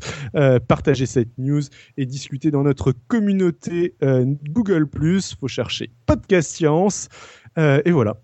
Ouais, en, tout cas, ces, instructions de, fin d'émission semblent porter leurs fruits, parce que alors c'est fou ce que ça, ça bouge. On a, je sais plus combien, 824 personnes, je crois, dans, euh, sur, euh, sur la page Facebook. Euh, en ce moment, il, y a, ouais, il y, a, il y a 15 jours, on en était à 800. c'est assez dingue, quoi. Ça, ça, ça continue d'augmenter. Je sais pas trop par quel canal, j'ai pas trop regardé les stats, mais en, en tout cas, on, se fait connaître. Bon, d'ailleurs, le, site n'arrive plus à suivre. il, est, tout le temps d'âme, le pauvre, en train de, redémarrer. On est en train de, changer d'hébergeur. Voilà, c'est la, la rançon du succès, je suppose. Mais enfin, tout ça, c'est des, bons problèmes, quoi. Euh, on, est plutôt, plutôt content pourvu que ça continue. C'est clair. Donc euh, pour la prochaine émission, ben, on l'a dit, hein, suivant comment vous nous écoutez, ce sera pas la même. Donc il y aura pas de live jeudi prochain, euh, mais un live parisien en public, en direct de l'espace des sciences Pierre-Gilles de Gênes le samedi 23 mars à, 18h euh, sur place et 18h30 pour le, pour le live sur, via le site. Ça s'appelle L'amour est dans la pipette et puis on a vraiment hâte d'y être. Et ben voilà pour cette semaine. Alors, euh, à un de ces quatre, ce sera pas jeudi prochain, ce sera soit samedi à Paris, ou alors euh, le jeudi suivant euh, pour, pour le dossier de l'or sur l'histoire des civilisations. merci à Thomas d'être passé nous dire bonjour. Merci à tout le monde dans la chatroom, comme d'habitude. C'est vraiment un plaisir d'avoir ce dialogue en, direct. Et puis merci à, à, vous qui nous écoutez régulièrement. Surtout merci à David pour, pour ton excellent dossier sur les rêves lucides. Ça fait rêver. c'est le but. Et merci. Enfin, j'espère que ça plaira à notre, à nos auditeurs. Oh, voilà. ils tarderont pas à nous le faire savoir. On les connaît, qu'ils aiment ou qu'ils aiment pas. on aura bientôt des nouvelles. On en reste là pour cette fois. Alors à tout bientôt. Merci à tout le monde. Ciao, ciao. Ciao à tous.